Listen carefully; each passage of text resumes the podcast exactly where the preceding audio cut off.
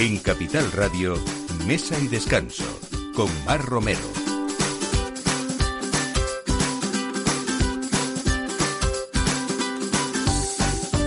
Es la hora de estar aquí compartiendo aperitivo con ustedes eh, y poniendo la mesa pues con lo mejor de esos profesionales que siempre nos acompañan y contando historias también, que es lo más bonito, de cada plato, de cada vino, de cada mesa en la que nos hemos sentado muchas veces. Hoy vamos a hablar de ese tesón y de esa constancia que tienen muchos de los hosteleros con los que convivimos en esta profesión vocacional que tienen todos y de eso hablamos hoy, de ese tesón y de esa constancia que han sido la carta de presentación desde sus inicios hasta hoy de un titán de los fogones, así le llamó ese periodista y gran conocido que seguimos echando de menos, Joaquín Merino, en uno de sus libros, y hablamos de Juan Salazar, de un trabajador incansable y un excelente relaciones públicas que supo hacerse el mejor embajador de un producto tan versátil como es el bacalao, que lo supo expresar además de mil maneras distintas en las cocinas de sus diferentes restaurantes. Y hoy vamos a hablar de un libro precioso. ¿eh? Hay hosteleros que deberían hacer eh, un libro, no al final de su vida, pero sí al final de su carrera, cuando uno decide disfrutar de lo mejor que le queda, que es su gente eh, y su tiempo también, ¿no? Y así vamos a hablar hoy de una historia de una vida bonita, bonita, bonita. Ese es el libro del hostelero y restaurador Juan Salazar, del que, como digo, le, vamos a tener hoy en el estudio, que va a estar lleno de anécdotas divertidas, eh, seguro. Eh, hablamos hoy también con quien ya es eh, colaboradora casi habitual de este programa, que es Isabel Mijares, química, enóloga, escritora, divulgadora y mucho más, toda una vida dedicada a su pasión por el vino.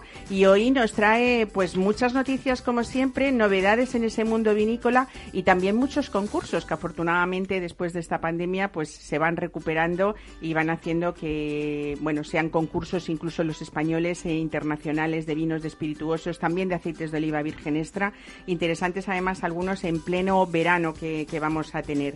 Y tenemos buena noticia también porque las rutas del vino de España continúa creciendo. Esta Asociación Española de Ciudades del Vino eh, ha aprobado la inclusión de una nueva ruta dentro de las rutas del vino de España, la marca referente de ese turismo español, que ya reúne a 33 destinos diferentes. El último, Gran Canaria, que se incorpora a esta familia del vino también. Hablaremos con su presidenta, Sandra Armas y tenemos que hablar de, bueno, pues de cine, de películas, de esos eh, ratos que nos gustan también pasar en esos cines de, de, verano, pero hoy nos situamos en el Palace, en el Westin Palace de Madrid, porque acoge, está acogiendo una exposición con trajes originales que lucieron estrellas de Hollywood como Ava Gardner, como Sofía Loren, Charlton Heston, en películas que rodaron en los 60 en España, aquí en nuestro país, como Doctor Cibago, 55 días en Pekín o El Cid, y han creado para esta ocasión un menú que se llama Comer de Cine, nada clásico, inspirado en estas obras maestras del cine y vamos a poder disfrutarlo hasta el 27 de agosto. Así que hablaremos de todo esto, por supuesto acompañados de vinos y de ustedes que nos escuchan con Félix Franco en la realización y quien les habla, Mar Romero. Bienvenidos a Mesa y Descanso.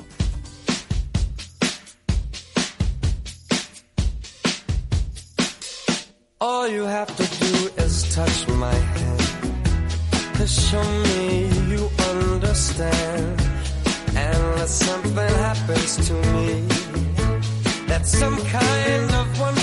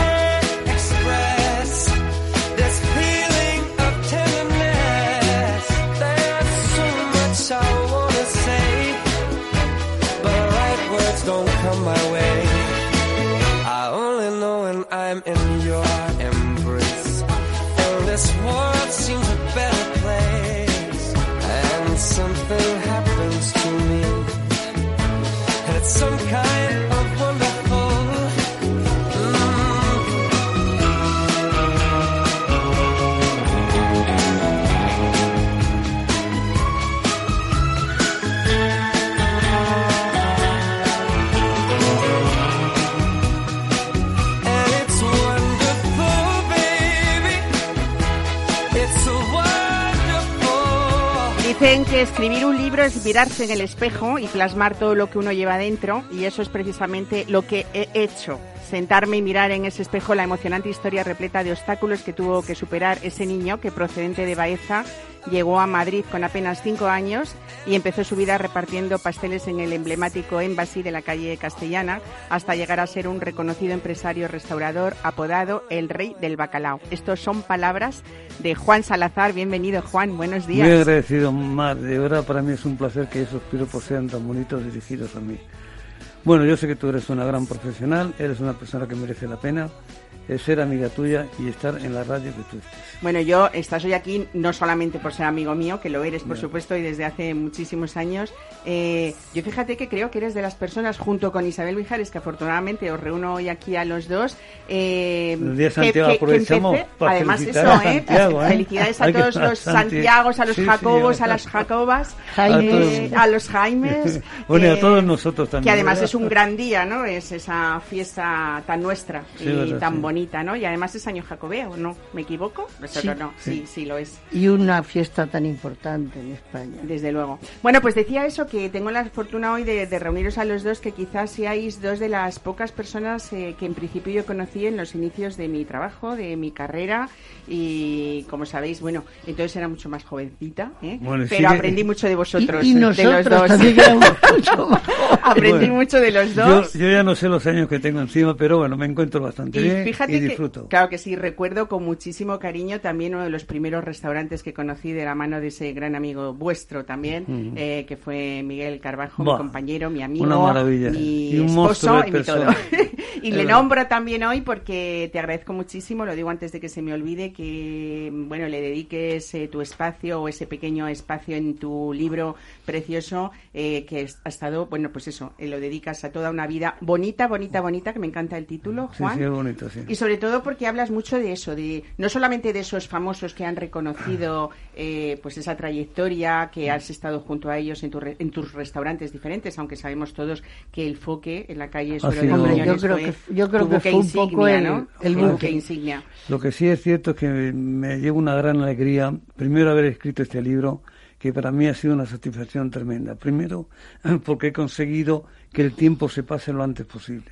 Para mí el tema de la pandemia ha sido durísimo. Yo me he tirado 90 días justo sin salir de casa. Pero, en fin, yo lo que voy buscando y digo en el libro, que la vida hay que buscar lo mejor posible, disfrutar e intentar por todos los medios volvernos a abrazar y volvernos a besarnos, que para mí es lo más importante de la vida. Y qué bonito sacar el punto positivo de ese confinamiento que hemos pasado todo, aprovechando el tiempo, y este es el fruto que hoy tenemos aquí encima de, yo, yo lo, mesa, Yo lo decía, lo comentaba antes de empezar a escribir un poco, y dije lo siguiente, creo que nos hemos humanizado mal, pero llega el momento en que me estoy preocupando demasiado. Primero por el tema que tenemos de la tardanza en todos los órdenes de las cosas.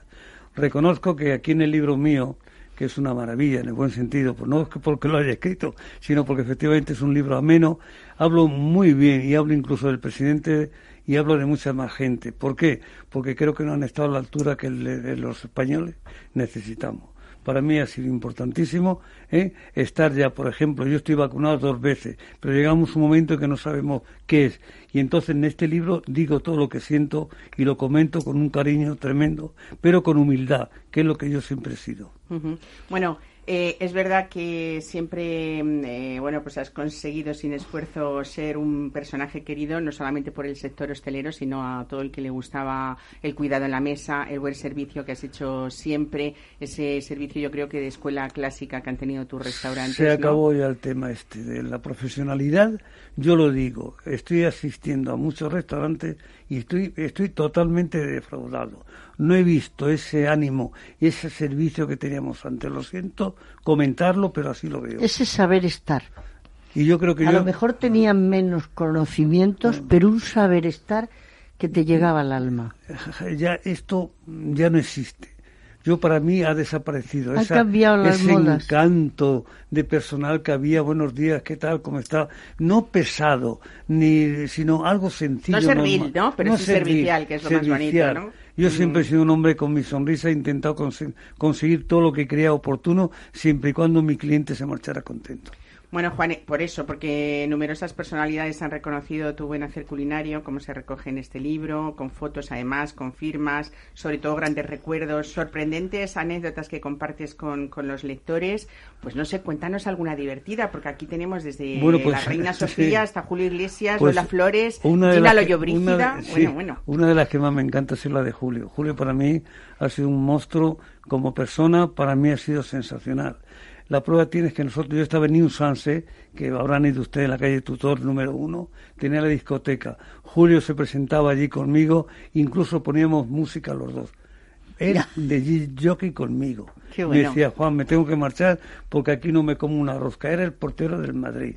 Y efectivamente, el tío se marchó a Estados Unidos. Yo lo he visto en Miami y te puedo asegurar que de verdaderamente merece todo lo que tiene. ¿Por qué? Porque es un luchador nato, también un trabajador sensacional y encima tiene esas canciones tan inmejorables que yo no he visto una cosa igual. Que son intemporales, no Bueno, pasan. Yo creo que eh, perteneces además a una generación de esa gente que, que, como decía Isabel, eh, bueno, pues era la España de aquellos años en las que había gente que no tenía posibilidades de estudiar y sin embargo eh, tu trayectoria fue como fulminante porque tú llegas a, a- a Madrid eh, pues con apenas cinco, Cinco años, años. Y, y empiezas a, repa- a repartir pasteles en Embassy. No, estuve Eh, primero, hicimos una casa cuando llegamos a Madrid, nos pusimos en Jaime Conquistador. Ajá. que precisamente fue un preludio de lo que yo fui, digo, en hostelería, no como persona. Entonces ahí me empecé a repartir pan. Iba a la calle a Legazpi a repartir pan. ¿Y cuántos años tenías, Juan? Pues justamente tenía ocho años. Con ocho años. Repartía pan y pasé y parece que llevaba debajo del brazo lingotes de oro. Y ahí empecé a comerme todos los pasteles del mundo Embassy. me los comía todos, me decía, pero Juan, ¿cómo se te caen tanto los pasteles? Y si supieran que se me cae en mi, en mi estómago. O sea, que en Embassy, ¿cuántos años tenías ya después de ese Tenía en del tenía pan? dos, on- 11 años. 11 años, 11 fíjate. años, 11 años yo ya estaba trabajando y luego ya fue un impresionante. Yo me acuerdo, eh, Mar, que cuando iba a la casa de doña Margarita, que era la dueña, había que subir por el obrador. El obrador había, bueno, almendras por todos los sitios. Yo todos los días estaba loco que me mandaran un mandado que se decía antes, un mandado para que recibiera a la señora doña Margarita. ¿Qué es lo que pasaba? Que cuando subía por allí me cogía los, un- los bolsillos llenos de almendras. El hambre que pasaba. Un día Melquiade, que es curioso, me estaba esperando con un cuchillo en mano. Mano, increíble, porque claro, cada uno en aquellos tiempos respete- re- respetaba su trabajo. Y entonces yo, la cantidad de cosas que yo pude hacer. Y luego engordé de cojones, verdad. me puse morado. Y yo creo que para mí el hambre ya no volvió nunca más. Qué bonito, ¿no? Bueno, qué bonitos recuerdos, y qué bonito, eh, eh, fíjate, estás hablando hasta de olores, de aromas, Sí, ¿no? sí, sí. Eh, pero bueno, eh, eso te hizo aprender muy rápido porque con Sí, una sí, juventud sí. Tempranísima ya estabas eh, siendo casi propietario, o sí lo eras, ¿no? Del, del Con, 20 mítico con 28, 27 años. Pigmalión, ese Pigmalión era- cóctel bar. eh, ya, ya, ya era mío. Pero lo que sí es cierto que cuando yo iba a la calle Pinar número 6, ¿quién me iba a decir que yo iba a repartir pasteles allí? Que me acuerdo que iba por esos pasillos tan oscuros que había antes. ¿Y quién me iba a decir que una niña nació y al cabo de 19, 20 años se enamoró de mí?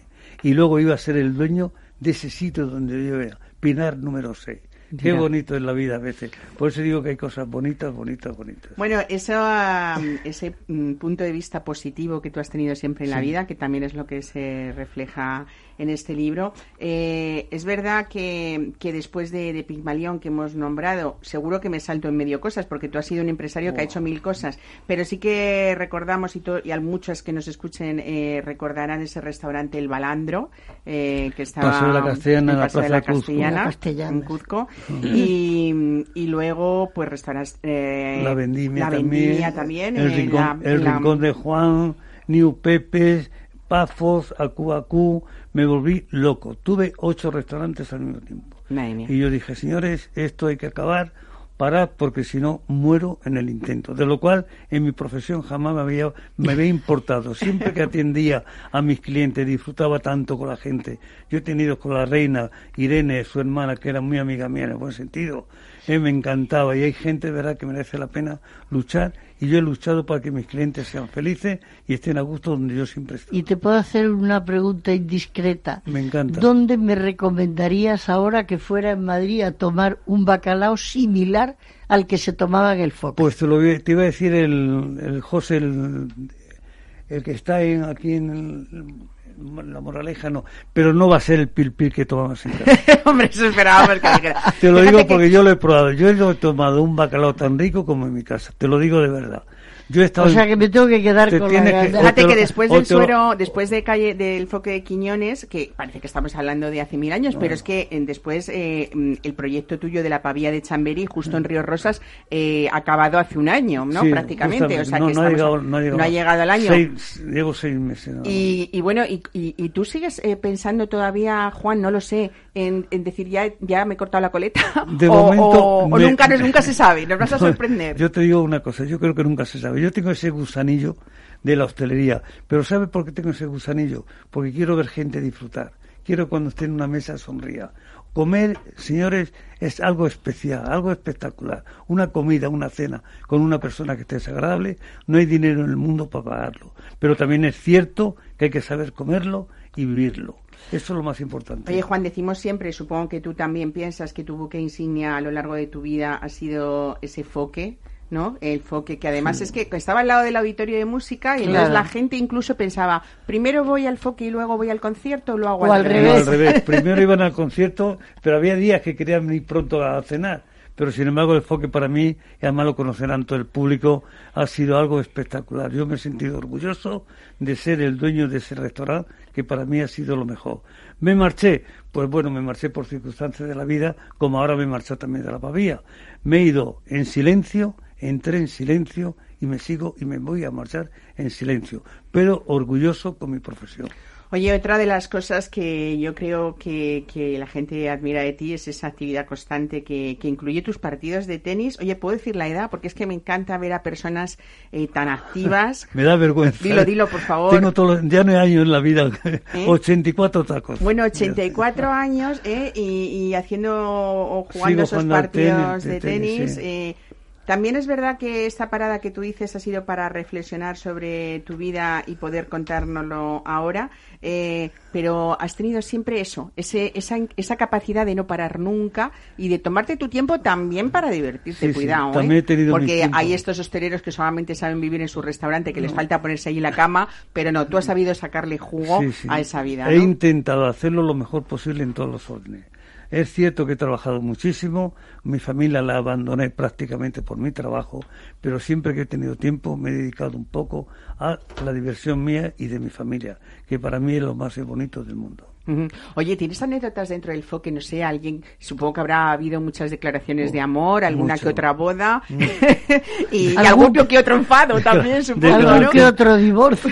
Algún que otro Y un detalle de la reina, cuando estaba cenando, porque yo iba a cenar mucho a casa, el secretario me llamaba, pero preparaba el menú.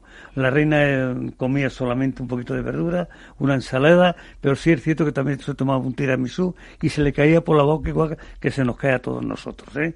Pero sí es cierto que hemos tenido una cantidad de público, eh, Corcuera, un hombre que estaba, quería que le sentara de espalda a la pared siempre, nunca podía hacerle de cara al frente, porque estaba amenazado por ETA. Ah, Quiere decirse que teníamos tantas cosas, hemos tenido tantas cosas y personas de verdad que hemos vivido mucho. Es increíble. Para mí ha sido una de las cosas más bonitas que me ha podido pasar en la vida, vivir el tema del foque. ¿Lo dejé? Pues sí, lo tuve que dejar por circunstancias de que la reina ya no podía ir allí. Pero bueno, creo que ha sido una etapa muy bonita para mí, creo que ha sido la mejor y además lo que sí me siento orgulloso de que todo el mundo que habla del foque jamás, jamás verán nada malo de ese restaurante y de nuestro servicio. Igual que pasa ahora con el libro mío. ¿eh? Historias de una vida bonita, bonita, bonita. Todo el mundo me pone cinco estrellas en la descripción que hace de mi libro. Bueno, vamos a decirlo. Eh, Historia de una vida bonita, bonita, de Juan Salazar. Bonita, bonita, bonita. Está de venta en Amazon, ¿no? Exacto, sí. Lo podemos conseguir ahí. Sí, Me sí. encanta la portada porque es casi parecido a cuando yo estaba en la carrera de periodismo. Había una portada de, de redacción periodística que tenía una máquina de escribir y mucho y un cenicero con muchos eh, con muchas colillas porque entonces se suponía que escribir que tenías que fumar para saber escribir. Aquí no, aquí por supuesto no está el cenicero, pero me encanta esa máquina antigua que supongo Bueno, que le pues, has dado la tecla bastante bueno, en este lo tiempo, hemos, ¿no? hemos tenido, entre mis hijas y yo, hemos tenido como unas 30 formas de hacer la portada. Hemos ido re- quitando todas una a una y al final de todo salió esta que era la que más me gustaba, nos gustaba las tres. Yo sin mis hijas no había escrito tampoco este libro. ¿eh? A ver, Me han apoyado en todo, ha sido para mí una fase que yo no esperaba.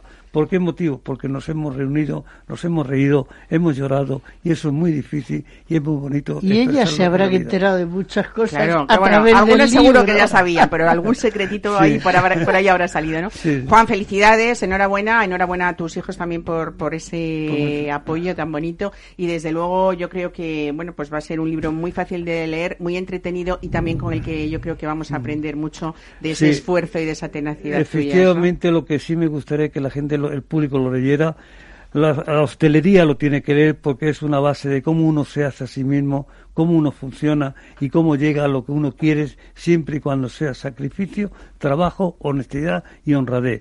Con eso se llega al final de la vida. Pues nada, Muy agradecido y espero que lo compréis.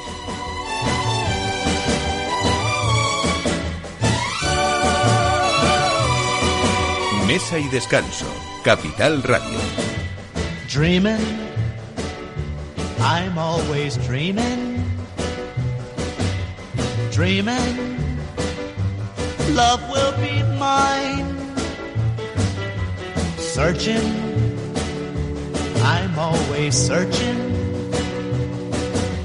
Hoping, someday I'll find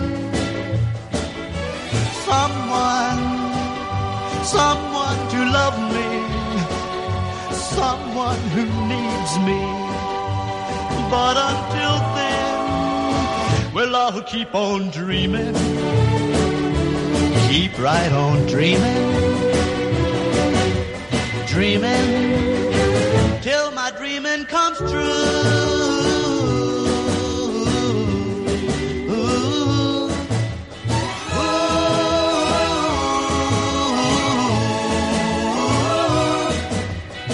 Dreaming, I'm always dreaming. Dreaming, love will be mine. Searching. Bueno, pues eh, sigue el mundo del vino activo, aunque estemos en pleno verano eh, y tenemos muchas cosas de las que hablar con Isabel Mijares. Buenos días, bienvenida. Buenos días. Mira, el vino, el mundo del vino no para y yo creo que ahora ha tenido una especial reacción. Esa frase canaria de burro cargado busca camino se ha hecho realidad. Y es increíble la cantidad de actividad que ha habido después del 8 de mayo. Ha habido un momento que yo le decía, mira, no, no podemos llegar a más cantidad de bodegas que durante la pandemia han ido presentando sus proyectos para darse a conocer, bodegas que eran poco conocidas y que ahora están queriendo hacer un auténtico esfuerzo de llegar al gran público. ¿Nos has traído algún ejemplo he el que creo que vamos a brindar hoy por este estreno de Pues Historia mira, de una vida? Bonita, esta bonita, bonita, Esta ¿no? botella preciosa de presentación, que es encomienda de Cervera. Esta bodega está a 8 kilómetros de Almagro y eh, es una finca preciosa de vino y aceite montada por un entusiasta porque se ve hasta desde la plantación del viñedo hasta la almazara que es una maravilla. Y qué tiene de original y yo me siento muy orgullosa como española porque este es un Petit Verdot 100%. Sabéis que durante años yo tuve la gran suerte de estar con el gran Emile Peinot y nunca llegamos a poder poner el Petit Verdot en más de un 4%, un 6%, etcétera. Y ahora nuestro país está demostrando a través de regiones no tan conocidas como son fundamentalmente La Mancha y Extremadura, que son capaces de hacer un 100% Petit Verdot. Y hoy he hablado con Burdeos, se lo he contado y me dice, ¿no nos puedes hacer llegar una botella? Bueno, esta eh, encomienda de Cervera en este mes, en el Club Bellas Artes, que sabéis que ahora hay el vino del mes, tiene sus vinos. Eh, tiene un volcán dormido en la finca y entonces, claro, la sorpresa es tomar un vino muy nuestro, pero a la vez con unas características minerales volcánicas de, de la, de, claro, la tierra sigue reflejándolo. Qué curioso, y ¿no? A mí me pareció realmente bueno. Se han presentado últimamente a dos concursos, al del casino, de, al del Real Casino de Madrid, que ha sido la, la bomba, como sabéis, y al de Lisboa, a Virtus, y en los dos han sido gran oro. 1758 se llama. Se llama 1700, pero ahí tiene, tiene chardonnay, tiene póker de blancos, póker Sí, de Isabel, tintos. Si el vino es como el nombre, tiene que ser la El leche. vino es fantástico, ¿eh? o sea, lo- y además es eh, la tierra volcánica tiene Sí, un es. contraste que te lo encuentras en los vinos canarios y es eh, esa mezcla de ternura y esa mezcla de fuerza que tiene y, y ese dejo de lava que podría ser duro de, de tomar y sin embargo se une a la carnosidad de, de esos taninos tan amables y tan jugosos que yo creo que es lo que pide el consumidor de hoy. Pues nada, vamos a irlo disfrutando, ¿eh? sobre todo, Lo como vamos, decía, yo os lo voy a dejar No. abrir a alguien que tenga más habilidad, porque soy un, Bueno, un- pues es que una nulidad. vamos a brindar por el libro de Juan Salazar y él hoy ya eh, para que siga ejerciendo, que no se le olvide, ¿eh? nos va nos va a abrir Tienen el, el dos, vino. dos líneas, una línea Vulcanus, un poco en recuerdo al, al volcán, y después los póker, que han sido los, si quieres, en vez de emplear la palabra coupage extranjera, emplean la palabra póker. Se nota, se nota porque se está sonando la apertura del vino a Juan nos está sonando a todos el micro. Bueno, hay dos Bueno. cosas que sí que quiero, por si acaso se no- que no se nos queden en el tintero, luego si podemos hablamos de más cosas, eh, pero son dos muy próximas, una en agosto y otra en octubre. Eh, en agosto tenemos desde el día 3 hasta el día 6 el mayor concurso internacional de, de vinos eh, de España y Portugal, que es Vinduero Vindouro, ¿no? Y además Cuéntame. es en un lugar, los arribes del Duero, sabéis lo que son esos pueblos, Trabanca es el centro del concurso. Yo vine a hacer a este concurso y me enamoré porque era un concurso relajado y riguroso. Tú sabes, Mar, que has estado conmigo en concursos y sabes que yo quiero que haya un ambiente muy amistoso porque el vino se lo merece, Pero pero, a la vez todo el rigor Profesional, por supuesto. porque los empresarios se lo merecen. Y este concurso reúne las dos cosas. Y luego tiene otra, que yo que soy feminista a fondo lo defiendo, que es que hay una mayoría de mujeres catando y por eso se le llama el vino en femenino. Y cuando se presentan los premios en Madrid, la mayor parte de catadoras son mujeres. Entonces creo que eso va a mentalizar y a, y a dejarle a la mujer esa responsabilidad de que a través de su familia, de la sociedad y de su gran papel de hoy en la sociedad, debe mantener la cultura del vino. Pues en este concurso, que además creo que hay pues eh, unas actividades que se desarrollan paralelamente en esa localidad zamorana tan bonita que es Fermoselle y que es- además estamos en plena frontera, casi en, en el Parque Natural de Arribes del Duero, que hablando de verano y de disfrutar es uno de los paisajes eh, más especiales que podemos tener Y luego en yo España. creo que es el punto de encuentro con nuestros colegas portugueses Claro. que eso es fantástico porque mm, nunca no tenemos muchas ocasiones los profesionales fuera de los congresos donde se discuten cosas técnicas. Y yo le animo a todo el mundo a que hagamos de vez en cuando una sentada dicho en términos vulgares para hablar de nuestras cosas de los problemas que tenemos en la profesión de cómo podríamos tener más contacto de la falta de comunicación. Y allí lo arreglamos porque es la vida de un pueblo. Claro. el año pasado hicimos una cata de carne en la calle con los vinos, participó todo el pueblo y yo creo que eso tiene mucho encanto. Porque el, el vino no es privilegio de unos cuantos. No es los, los eh, yo que sé, intelectuales del vino se reúnen para hablar del mar y de los peces. No. Eh, la gente, con la gente. Y además hay que defender esa España rural tan preciosa que España tenemos. ¿eh? y, y darle muchas gracias a la gente que, que, que se ha quedado allí a vivir y sobre todo que empiece, eh, hablamos siempre de esos jóvenes emprendedores que tienen muchos proyectos y dentro la del campo. tenemos que ¿no? Y- dotar de, de contenido y de actividad. Exactamente. Bueno, y tenemos que hablar algo tan importante como es el, el concurso de, de los zarcillos, ¿no? De Valladolid, que desde el 14 al 17 de octubre mm, aspira, parece ser, a ser el concurso de vinos ibérico. Pero hay un nuevo premio del que dentro de este concurso yo quiero hablar contigo, que es la, la trayectoria Alejandro Fernández. Yo estoy encantada porque creo que se lo merece Alejandro Fernández. No, no se le mucho. puede considerar solo como Ribera del Duero. Es realmente un, un mito que el vino español y que se le haya dado el premio a él. Creo que el recordar que es volver a vivir es lo menos que podemos hacer en agradecimiento a la gente que ha dado tantas cosas. Pero además eh, no es solamente que se le haya dado el premio, sino que Isabel ese, ese, es el nombre suyo de ese nuevo premio que va a reconocer a vitivinicultores consagrados en su trabajo. es una ya categoría está especial. es claro. un concurso estupendo. Yo creo que estamos, mira, la Organización Internacional de la Viña del Vino dijo que los concursos de vino serían la mejor herramienta de promoción del vino y de su cultura. Y este año, al haber tenido que suprimir casi todo, ahora al final ha habido que hacerlos todos.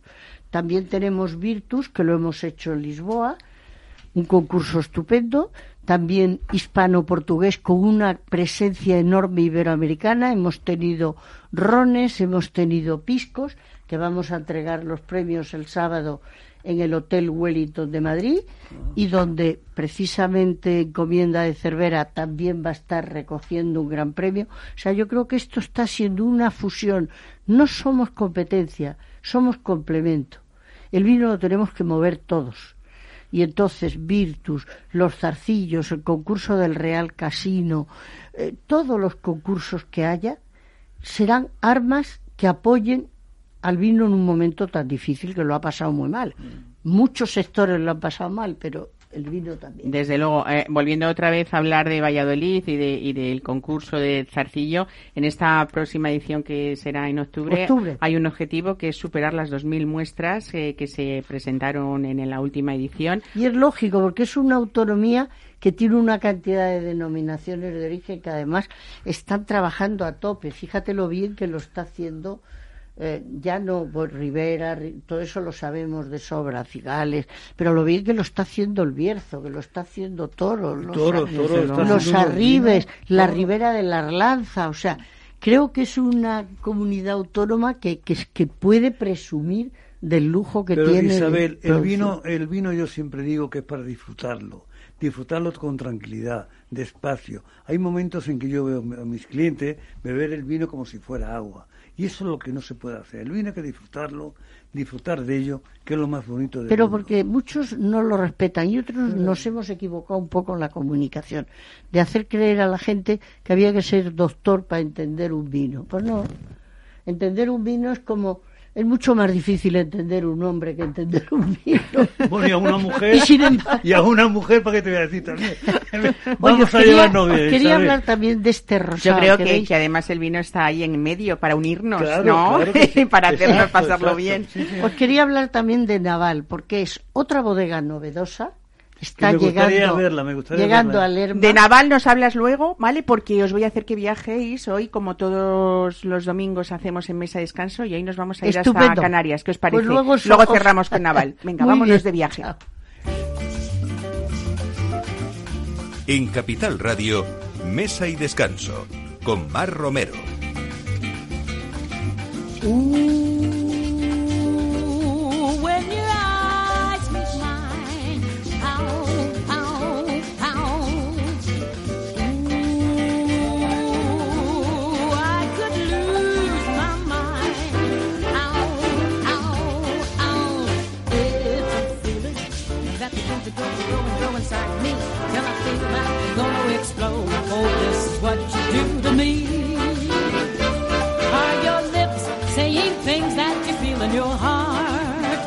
If your heart is beating madly, then let the music start.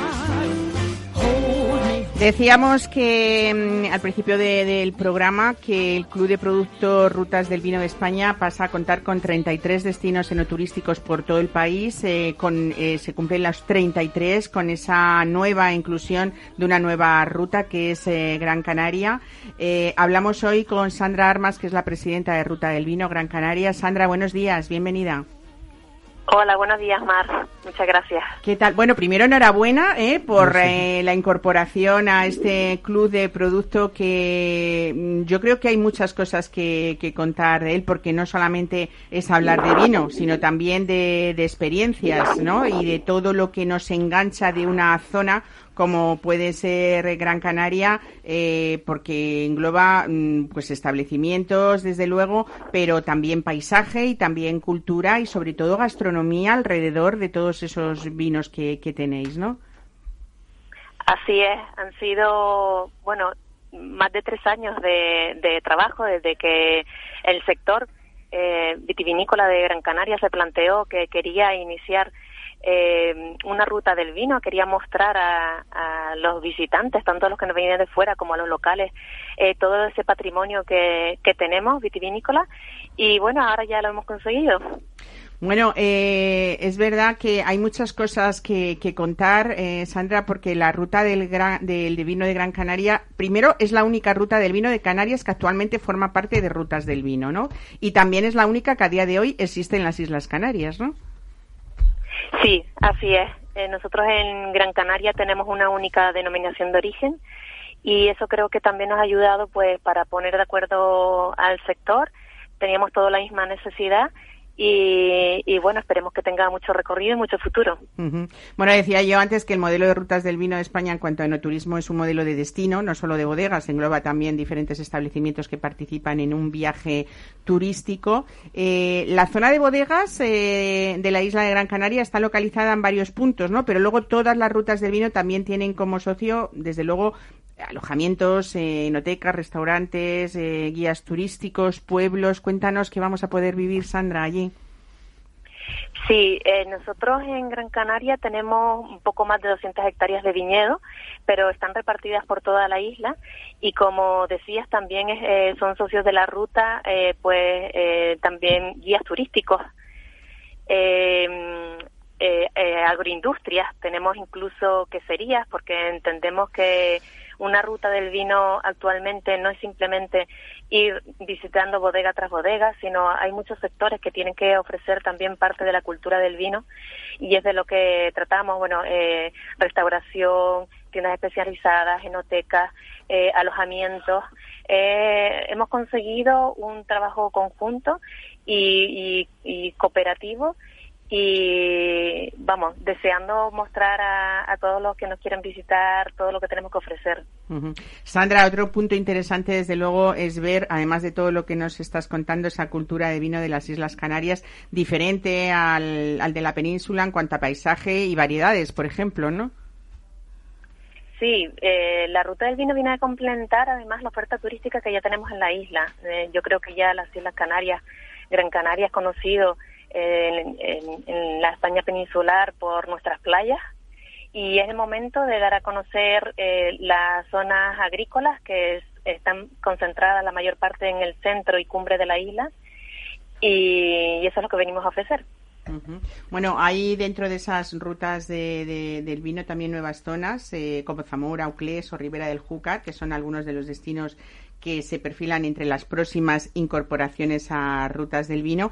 Eh, imagino que vosotros teníais ganas de participar y estar dentro de este club de productos, sobre todo porque os diferencia eh, bastante más en relación con, con, con otros, eh, con otros socios que estaban dentro antes, ¿no? Sí, entendíamos que teníamos que estar dentro de, de del club, eh, llamémoslo así, ¿no? De Rutas del Vino de España. Uh -huh. Queríamos hacer algo con mucha calidad. Eh, pues conseguimos la calidad que nosotros esperábamos eh, dentro de, de la sociedad de, ACEBIN, ¿no? Uh -huh. Y bueno, creo que, que estábamos alineados con los mismos objetivos y por eso no, nos asociamos. Desde luego. Sandra Armas, presidenta de Ruta del Vino Gran Canaria, ¿podemos decir que el enoturismo está de moda? Mm, muy de moda. Muy de moda. Aquí Muy- ya también los turistas que nos repiten, porque tenemos muchos turistas eh, repetitivos, eh, claro, ya van descubriendo eh, nuestros vinos a través de la restauración sobre todo, y, y son ellos ya los que demandaban salir de las playas, ir al, a, a las medianías y a la cumbre de, de la isla a visitarnos. Sobre todo eso, ¿no? Que también es importante que se vea a, a Gran Canaria de una manera diferente, no solamente por ese turismo de playa. Y además yo creo que dentro de las rutas del vino hay otra posibilidad que es la desestacionalización, ¿no? De, de- de esos viajes que hacemos eh, los que estamos en la península o, o- o, bueno, o personas de otros países. Supongo que este año habrá menos extranjeros, ¿no? ¿Tenemos problemas con británicos todavía o qué? Sí, sí, sí, sí, claro. Eh, llegan, llegan ya algunos, eh, se nota desde hace mm, un par de meses, eh, pero bueno, de momento eh, estamos trabajando con, con el turista local, Ujú. que sí que se está moviendo entre las islas, los canarios nos estamos moviendo y nos estamos conociendo los unos a los otros. Ujú. Eh, Sandra Juan Salazar, que es un restaurador de toda la vida que tenemos hoy aquí de invitado, y yo creo que un enamorado de Gran Canaria quiere Sí, decirte verdad. algo. Oye, Sandra, buenos, buenos días. ¿Cómo estamos? Buenos días. Oye, muy bien. eh, cada día veo que los vinos estáis cada día mejorando más, pero sí es cierto que en la gastronomía también cada día estáis mejor. Yo tengo amigos, tengo gente y me han hablado muy bien de vuestra gastronomía, que para mí con los vinos que estáis haciendo merece la pena asistir a esas islas tan bonitas. Muy bien, pues nada, grandes chefs gracias. también, grandes restaurantes y desde luego un producto maravilloso que hay que conocer cuando uno se acerque allí. Y yo estoy convencida, Sandra, que quienes se incorporen también a esas experiencias de rutas del vino de España van a conocer más de cerca todos esos tesoros y esos secretos que tenéis. Buen fin de semana y felicidades por esa incorporación. Un saludo. Pues muchísimas gracias y les esperamos a todos por Gran Canaria. Gracias, Vale, Sandra. Hasta luego. Un abrazo. Hasta luego, un abrazo.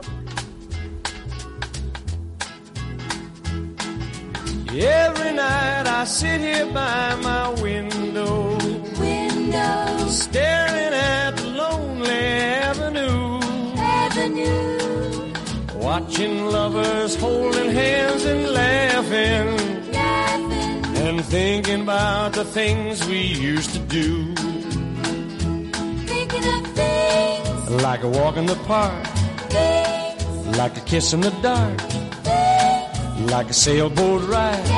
What about the night we cried? Things like a lover's vow, things that we don't do now.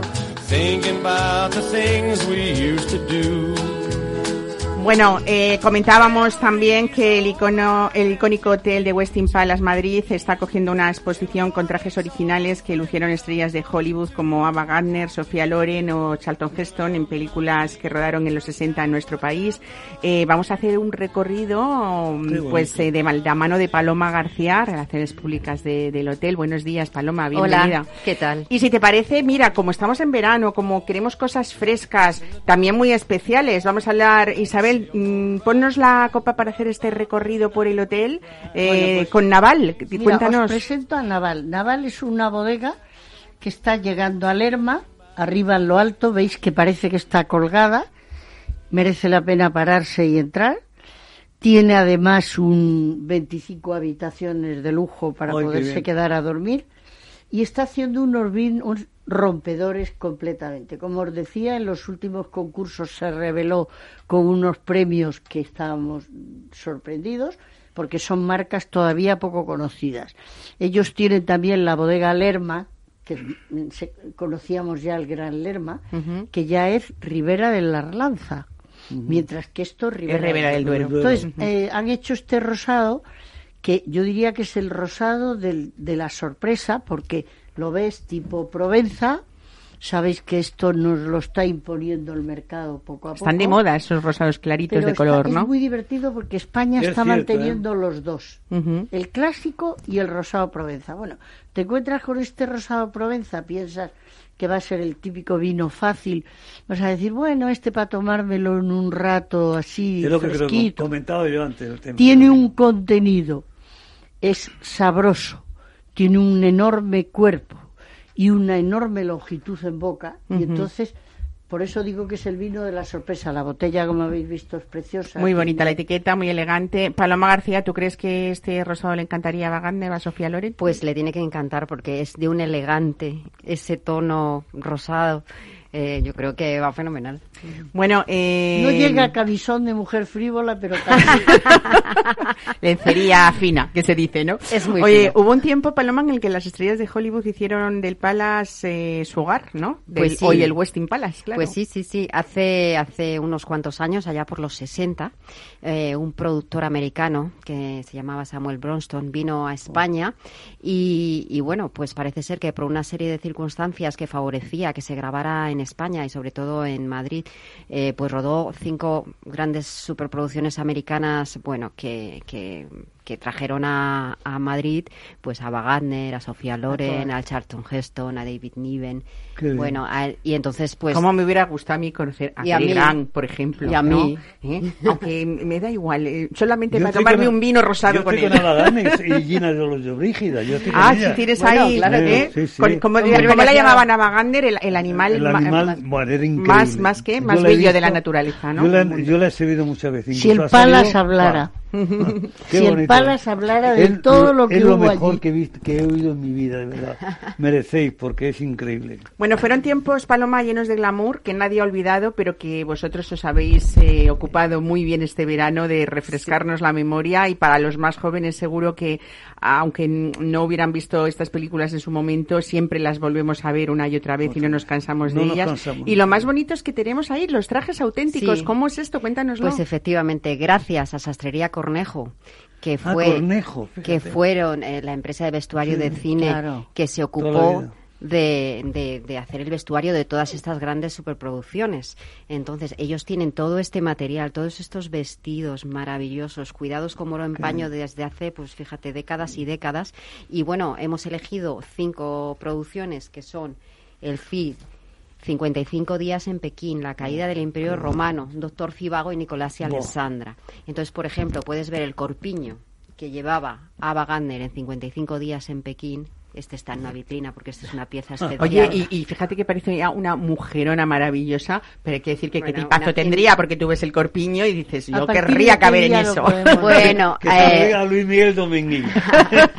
Pues mira, esta exposición eh, está en la cúpula, alrededor de la cúpula del Palace, y, y está hasta el 27 de agosto, entonces pues durante todo el verano. Qué- Pero hay unas piezas de verdad, el uniforme que llevaba David Niven, o el abrigo que, yo- que llevaba Omar Sherif en, doctor en- Doctor qué hombre más guapo, por favor. Ese hombre más guapo. ¿eh? Espectacular. Además ahí ves el tamaño que tenían ellos, porque en las películas nosotros no, no Claro, sabemos claro. pues lo altísimo que era David, eh, que era Omar Sherif, efectivamente, Oh, sí, y, y Charlton Heston, que era, bueno, por ejemplo, en la película El Cid está Doña Jimena, el maravilloso traje que llevaba De Sofía Loren, de Sofía ¿no? Loren, ahí ves También también, las medidas, las medidas, y, y bueno, y Charlton Heston el, el traje, el traje del Cid, que es, bueno, pues más bien no, no era muy alto, no debía ser muy alto. Bueno, no os habéis conformado con eso, sino que también eh, se come de cine a propósito de esta acción que habéis hecho, ¿no? porque esta, este mérito no es nuestro, este mérito es de Sastrería Cornejo, el traernos todos estos,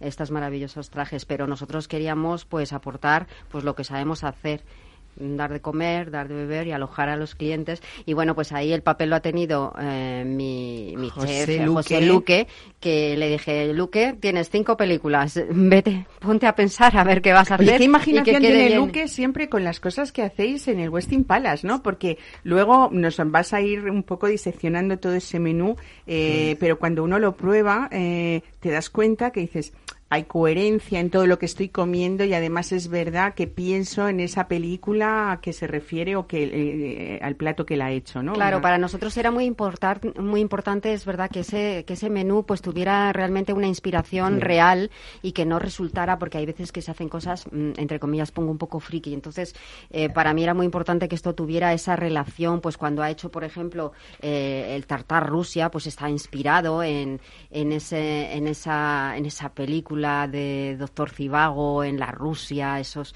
ahumados y, y bueno, pues él ha La hecho un- sardina con la ahumada, sardina ¿no? La ahumada, remolacha. con la remolacha, pues bueno, es un plato pues que tiene esa inspiración en Rusia. El donde- caviar de trucha el también. Eh, bueno, hay un cóctel con el que se empieza ese menú, empieza, que sí. le habéis llamado Tiffany, ¿no? Ah, Eh, Ava, es que tiene color Ava. Tiffany. Ah, que tiene Por color eso- Tiffany por el Sí, turquesa, es verdad. efectivamente. O sea, es Ava en honor a Ava Este Gardner, cóctel claro. se llama Ava en honor a Ava Gardner, que es el único cóctel que se ha creado eh, pues para en, en homenaje a la diva. Y, y, bueno, empieza este menú y tiene un color, como decía Mar, llamaba Tiffany, tiene color Tiffany. Eh, muy- un cóctel que está muy bueno para empezar este menú y que bueno lleva vodka y lleva mangaroca y lleva curazao para darle ese color azulado maravilloso. Oye, ¿y el baño en champán no se os ha ocurrido? Ahora vamos cava, a contar más cosas, cava, vamos a contar porque más cosas. un baño así en Hay un plato Sí. que a mí particularmente me ha encantado, tengo que decirlo, que le habéis llamado el rollito Pekín 55, ¿no? Inspirado en esos 55 días, días en en Pekín, Pekín. La, la película. Eh, yo creo que, que son sabores impecables y que además tienen como ese picantito que te invita a seguir comiendo y que es fresco para esta época de Sí, verano, esto ¿no? es una interpretación que ha hecho Luque del pato Pekín, pero bueno, ya confeccionado y él le ha puesto pues su toque especial y muy fresco, muy veraniego y con muchos matices y muchos sabores. Está muy rico. Hay otra, eh, lo de la caída del Imperio Romano con el pulpo y las gachas de Este polenta, es cuéntamelo. este es el porque que este tiene más gracia, porque ahí sí que nos hemos, hemos empezado a ver qué había en el Imperio Romano, qué podíamos utilizar, qué podíamos, porque bueno, pues precisamente la gastronomía pues no era tan elaborada. Y entonces el plato se titula Ruedas de pulpo con gachas de polenta, salsa garum y lascas de pan ácimo.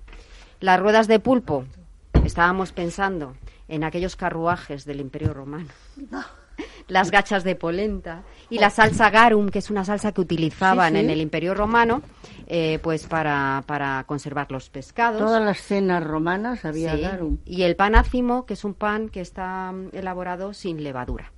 Claro. Y bueno, pues es un plato que hemos dicho, pues muy bien para la caída del Imperio Romano. Oye, y hay un plato que no podía faltar, que es muy castellano, aunque, Claro. hablemos, aunque hablemos de Hollywood, ¿eh? pero Sí. claro, está ahí Sofía Loren haciendo de Doña Jimena y Charlton Heston haciendo el Cid. En tierras eh, de Castilla. En tierras de Castilla. Pues entonces, que no- en tierras de Castilla, una paletilla de cordero castellano asado con hojas tiernas y cebolleta dulce.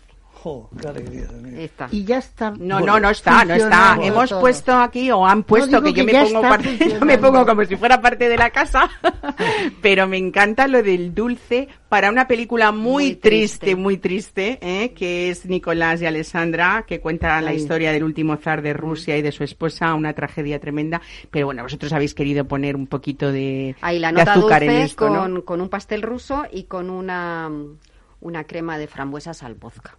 Esta película de decir que tiene un Oscar al vestuario de cine por Sastrería Cornejo, por el diseño de Yvonne Blake y todo confeccionado por Cornejo. Y tiene otro Oscar a la producción artística que fue para Gil Parrondo. Que no sé si Ay, me encanta. Bueno, es que Gil Parrondo Gil tiene Parrondo. un, montón de premios y Oscar por todos los Tiene lados porque es un profesional Se me está haciendo la eh, boca que me encanta. Oye, pues rematamos un poco porque también en el Westin Palace hay cócteles de cine. Bueno, ¿y qué hay que hacer para ir ahí? Eso, ¿Qué es lo eso, venga, Paloma, cuéntanos. A Pues nada, mira, la, la Yo voy ahí. Vale, Venga. pues la exposición, la exposición es gratuita, abierta al público todos los días de la semana en la cúpula. El Palacio es 24 horas, ya lo sabéis. Y después el menú está disponible en la rotonda tanto para almuerzo como para cena, eh, excepto los domingos a mediodía que tenemos el Opera Branch, sabéis, eh, hasta el 27 de agosto.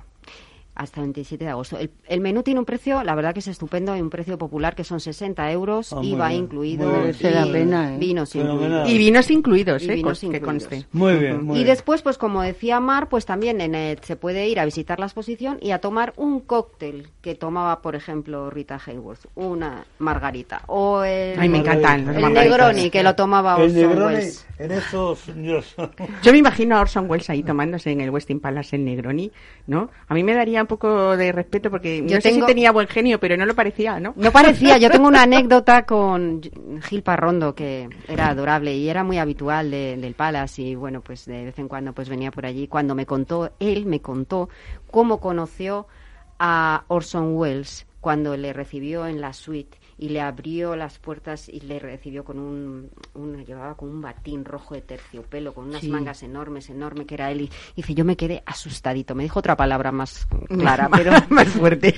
Él que era enorme también. que también era enorme, ¿no?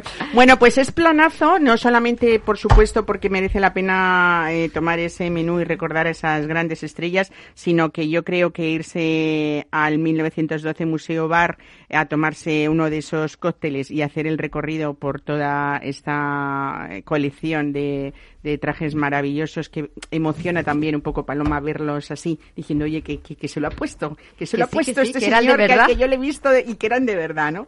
Así que nada, felicidades también por, bueno, por esta idea que es verdad que en el Westin Palace eh, hay un equipo eh, que siempre se os ocurren ideas maravillosas y que lo hacéis muy divertido a pesar de que sea uno de los grandes, no a pesar, además de ser De- uno de los grandes clásicos de, Sí, sí, de- sí. de- de Madrid. Eh, por cierto, una anécdota que yo no sabía que me contaste el otro día porque mm, cuando se crearon los dos hoteles para la boda de Alfonso XIII que necesitaban eh, ubicarse pues todas esas monarquías europeas, se quedó como tradición que en el Ritz eh, se hospedaban pues, La toda la aristocracia. y, la, y las monarquías y en el Palas, Palace la gente del mundo del arte, de la cultura, Mucho más artistas, divertido, sí. ¿no? Se mantuvo Los Picassos se Eh, mantuvo a- mucho tiempo.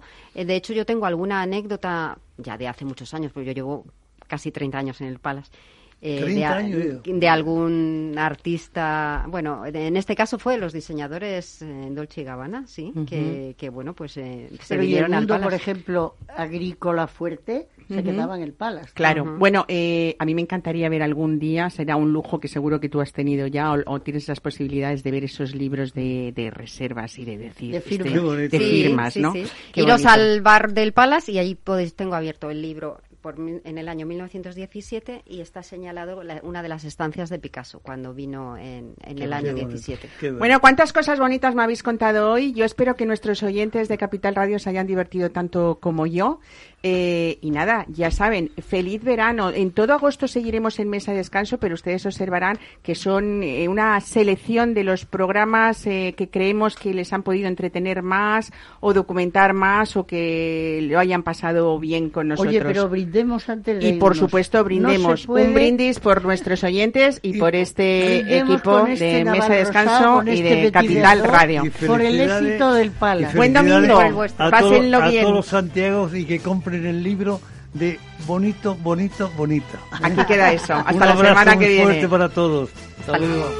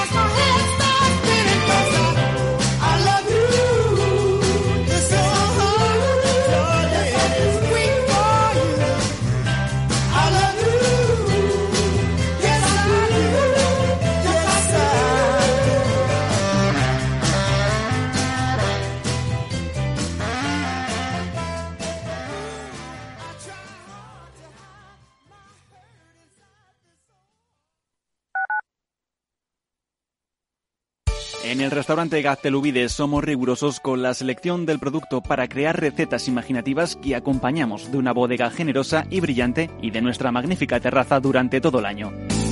Restaurante Gaztelubide, carretera de La Coruña, kilómetro 12200, La Florida. Teléfono 91 372 8544. Una recomendación del programa gastronómico Mesa y Descanso.